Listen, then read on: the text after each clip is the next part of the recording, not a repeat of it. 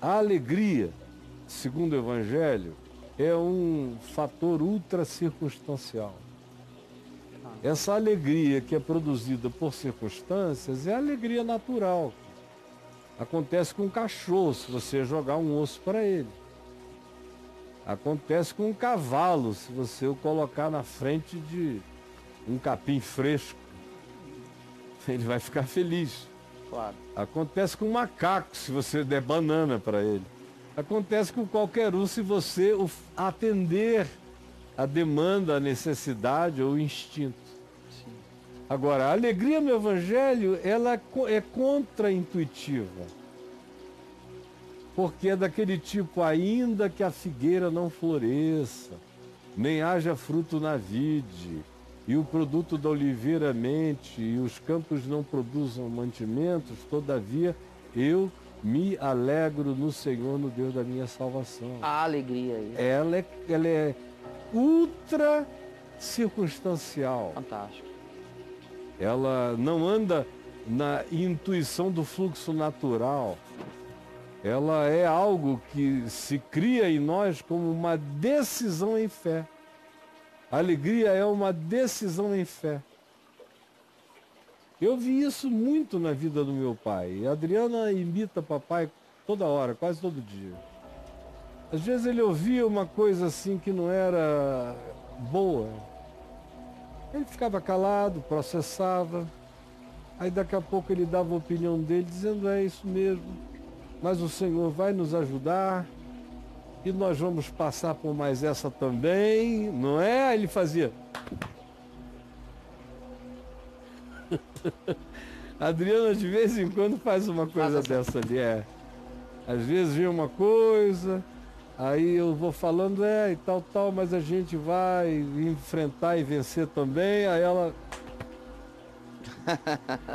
Porque é uma invocação. A alegria de Deus em nós é uma invocação mantida por uma determinação de fé. O, essa alegria natural, ela é filha da cócega psicológica ou até física. É filha do agrado conforme o meu prazer desejar. Agora, a verdadeira alegria que separa homens de meninos. Sim. A alegria de gente grande em Deus, em Cristo, tá. não depende de nada disso. E foi o que Jesus ensinou.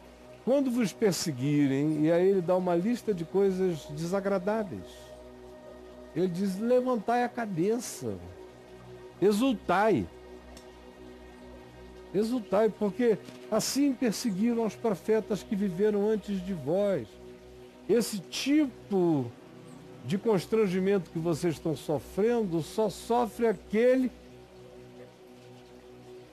cuja vida dela o mundo não é digno. Os homens cuja, cuja vida delas o mundo não era digno, como diz o escritor de Hebreus no capítulo 11. 11. Aqueles que viveram. Aí ele diz como viveram. Acossados, sem conforto, alguns perseguidos, outros com a cabeça prêmio, difamados, isso e aquilo. Homens dos quais o mundo não era digno. E a lista que ele dá para trás não tem ninguém que você conheça que tenha caído no chão gargalhando de, de euforia. Foram pessoas alegres enquanto lágrimas derramavam. Alegres na sua decisão de enfrentarem qualquer luta, qualquer exército, qualquer adversidade, qualquer circunstância, porque Deus era com eles. E é por isso que se diz: a alegria do Senhor é a nossa força. Lá no Salmo 84. E é por isso que Jesus, em Mateus,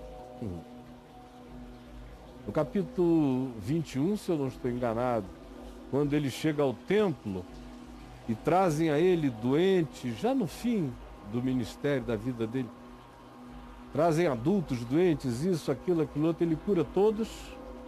E no meio disso as crianças aparecem cantando Osana, Osana, aquele que vem em nome do Senhor. Ah. Aí as crianças são repreendidas e Jesus repreendido por não repreender as crianças.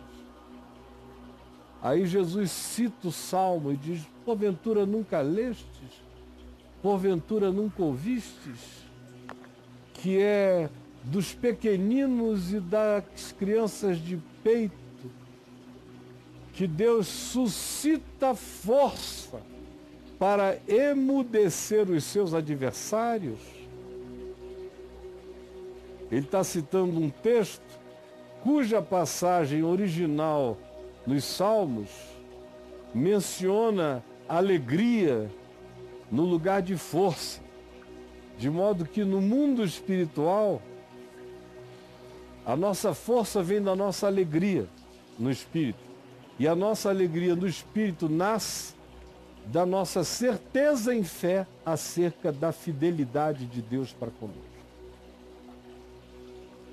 Quando o indivíduo crê na fidelidade de Deus para com ele, e crê que a palavra e a promessa de Deus não voltam vazios, jamais, ah.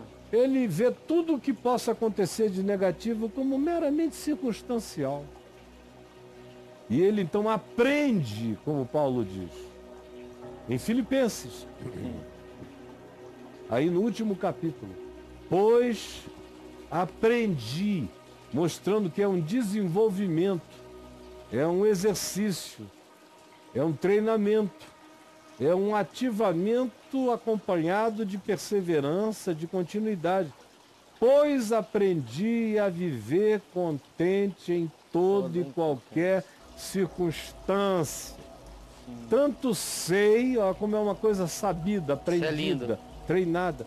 Tanto sei viver ou estar humilhado, quanto eu sei ter todas as farturas e todas as riquezas. Eu sei, eu aprendi ser perseguido, aprendi. tanto quanto aprendi ser honrado. Quando perseguido não me desespero, quando honrado não me embabaco. Aprendi. Aprendi que as coisas vêm, que as coisas vão e que o contentamento fica. Quando você está ancorado nas coisas que não passam, que não são circunstanciais. Às vezes eu vivo momentos, um, por exemplo, o ano passado foi um ano muito ruim.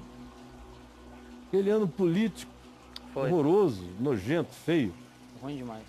E um ano porco, espiritualmente falando, asqueroso, de ódios, de Muita contenda. Toda coisa do inferno se abriu. É. E muita ofensa, muita infâmia, muito horror. Eu é que tenho a minha casca, graças a Deus, eu sobrevivi ao meteoro que caiu lá no Golfo do México. Estou até hoje aqui. Sei. Não estou sentindo nada, mas estou vendo tudo. e eu falei, não, é só esperar. O pessoal aqui preocupado, ele espera.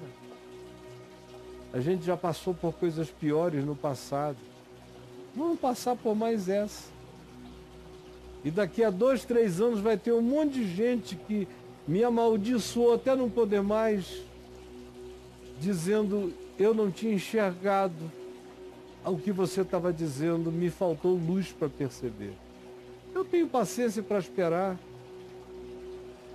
Nada podemos contra a verdade, senão em favor da verdade. Eu não tenho pressa. Eu estou do lado que vai vencer sempre. É só uma questão de tempo. Então por que, que eu vou me deixar acachapar? Se eu já sei que estou do lado da verdade e que a maioria não está enxergando isso agora, mas vai chegar uma hora em que todo mundo vai ver. Todo mundo vai ver. O que está sendo feito no interior da casa, positivamente nesse caso, vai ser proclamado do telhado e todo mundo vai ver. Então eu aprendi também, estou aprendendo também, pela misericórdia de Deus, a viver contente. Deus tem sido tão generoso, misericordioso em todas as circunstâncias da nossa vida tendo de tudo ou não tendo nada, honrado por todos ou maltratado pela maioria, tanto faz. Eu aprendi, aprendi. E eu tudo posso naquele que me fortalece. Aí, cara, o sujeito está ativado até a última dimensão. Quando ele aprende a viver contente, que é a antítese de amargura e contenda. É o contentamento. É o contentamento. É. É, é, é aí que eu ia entrar. O que, que é alegria, uma vez brotada no coração do cabra, né? Ativa na gente, ativa nele. Pois é, ativa essa capacidade. Essa coisa, né? Essa resistência. Quando é a alegria espiritual que se instala e cresce em você e se desenvolve, ela, ela melhora a sua imunidade em todos os sentidos, até no sentido físico, né? Hoje em dia é a ciência que diz que um coração deprimido, negativo, auto-vitimado, auto-piedoso, coitadista, baixa a imunidade. Baixa a imunidade, cara. Baixa, você adoece de tudo. É. É. Enquanto uma atitude alegre, positiva, esperançosa, mesmo na pior dificuldade, levanta a tua imunidade em muitas áreas. Você pode até gripar, mas você vai ter uma humanidade bem forte quanto a te proteger de outras coisas, de depressões, de pânicos, de medos, de outras angústias que nos assomando, nos adoecem e até nos matam. Então, a alegria é escudo e fortaleza. Escudo Essa alegria espiritual, ela é, é capacete de salvação na nossa cabeça. Existe diferença, Caio, entre alegria e felicidade? Qual seria? Depende, se você estiver falando da alegria natural, ah. que pode dar até em poste de ferro, quase, praticamente. É. Aí a alegria é uma, uma circunstância, um momento, é um evento, é um, um season, uma temporada. Uma emocionalidade. É, estou namorando uma mulher gostosa, estou tão alegre. É. Tô ligado. Mas no dia que ela deixar de ser gostosa, ou virar outra coisa, aí ou alegria... deixar, aí a alegria dele acaba. Agora, quando a alegria é espiritual, você se alegra com coisas naturais também. Mas a tua alegria não está condicionada aos prêmios naturais Sei. da existência. Ela se ativa para existir mesmo contra a existência. Que é o caso de Abraão, que esperou com esperança contra a esperança, creu contra a própria esperança, creu contra a circunstância, creu contra a evidência imediata. E manteve o coração fortalecido, como Paulo diz, dando glória a Deus, dando glória a Deus, sem murmuração, sem contenda ativando a sua fé pelo louvor, pela gratidão, dizendo tudo posso naquele que me fortalece. E crendo nisso, aprendendo o contentamento que viaja com você mesmo enquanto você chora.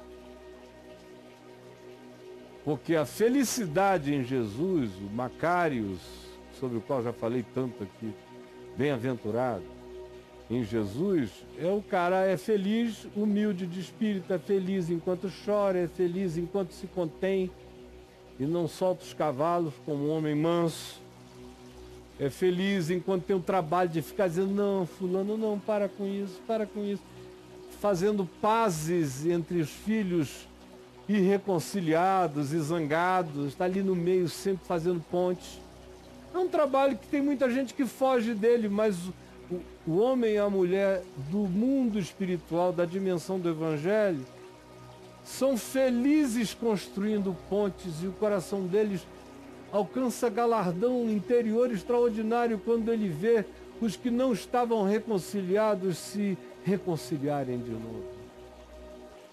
O bem-aventurados os perseguidos por causa da justiça.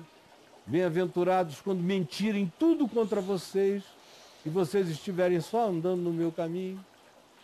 Então, no Evangelho, a verdadeira felicidade está para além da, alegria constatável como prêmio natural de qualquer coisa agradável. A felicidade, segundo o Evangelho, hum. cai nessa categoria. Ultra circunstancial, tudo no Evangelho é ultra circunstancial. Se o Evangelho fosse só circunstancial, ele era só uma filosofia positiva e humanamente cheia de bondade, de generosidade, de apelos carinhosos. Mas o que faz do Evangelho algo que está para além desta ordem de coisas é a loucura da fé. Cara, não adianta, sem fé você pode tentar praticar o Evangelho como mandamento de sabedoria, mas não vai dar em nada.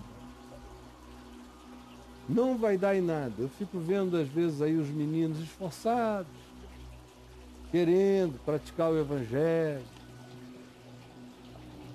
mas não praticam, não pegam no ganzê, não pegam no, ganzê? no ganzar. O cara tem que pegar no ganzê, meu irmão. Com fé. Por exemplo, quando uma pessoa está deprimida, não é necessariamente porque ela não tem fé. Existem depressões de natureza orgânica.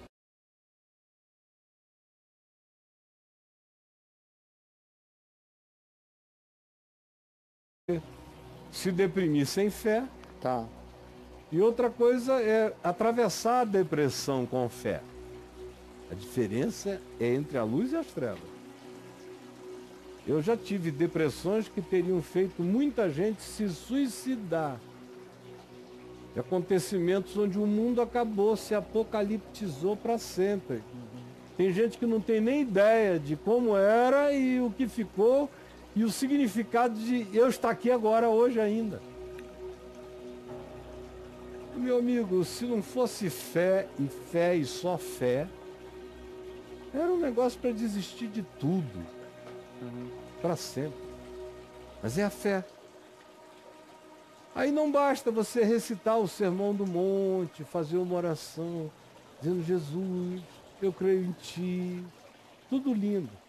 Chega uma hora, no entanto, mano, que você tem que ficar em pé. Sim, filho. Em nome de Jesus. De Jesus. Não tem nenhuma gota de energia. Vai. E olha para cima. De onde me virá o socorro? Meu socorro vem do Senhor que fez o céu. Aí você começa. Começa. Dói tudo. Eu fiz essa viagem longa, longa, longa. Enquanto isso, o pau cantando, gente batendo para todo lado e você. Não é porque alguém te deixou, não. O mundo inteiro caiu em cima de ti e você caiu em cima de você. E o maior decepcionado com você foi você mesmo. Mas assim mesmo Deus é Deus. E eu não sou uma surpresa para ele. Deus não teve nunca nenhuma surpresa comigo e me amou a si mesmo e me deu todos os dons que me deu e me ungiu como me ungiu, apesar de eu ser quem eu sou apesar de mim. Aí eu sei disso e vou. Todas as dores, vencendo pela fé. Passinhos pequenos, mas vencendo pela fé. Aí você vai e você descobre que daqui a pouco os passos estão mais rápidos. Daqui a pouco os mesmos desafios você está resolvendo com muito mais habilidade e facilidade. Você segue o caminho. Daqui a pouco você vê que a aceleração dos seus passos aumentaram, a dor do seu corpo diminuiu. Daqui a pouco você vê que começa a ver uma atitude mais ereta. Daqui a pouco o que antes era uma bengala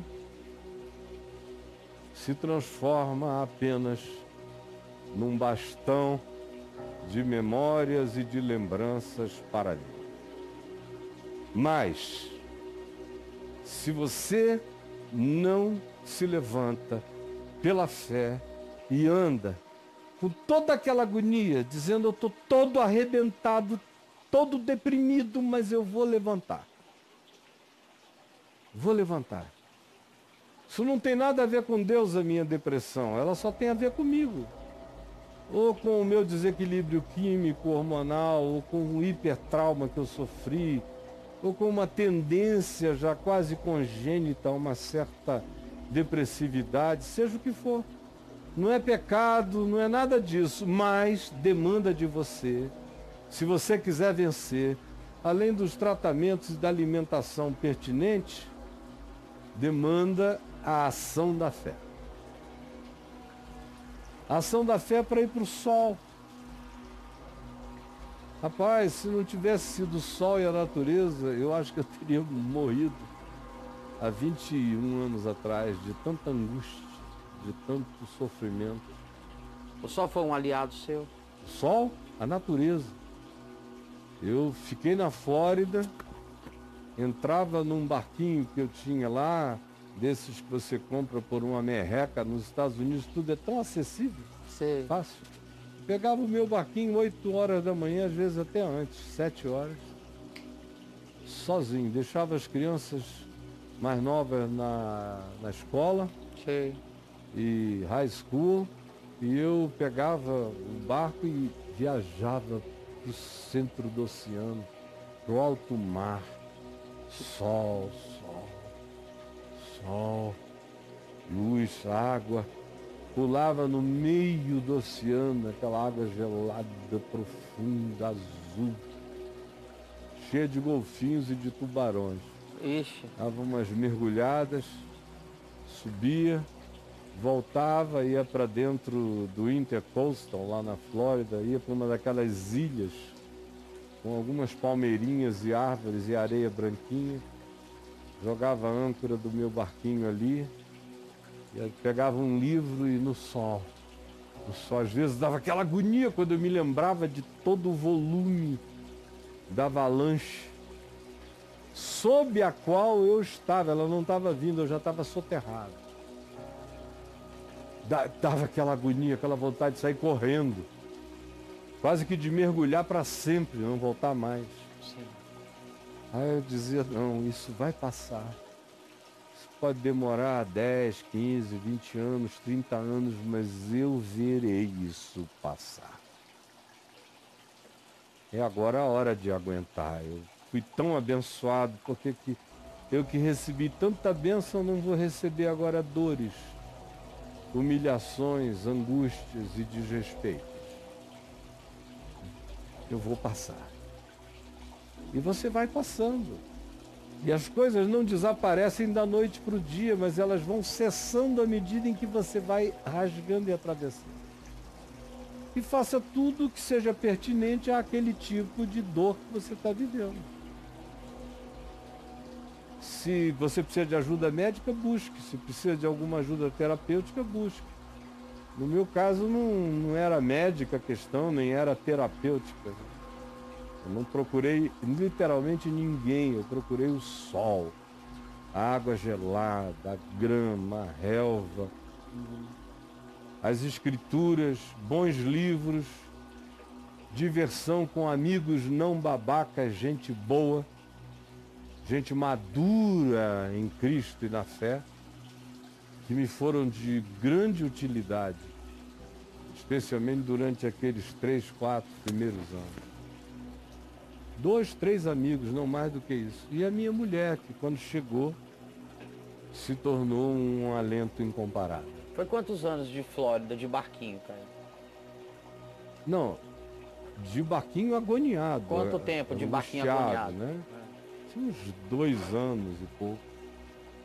E aí voltei para cá e não tinha barquinho, só tinha agonia, né?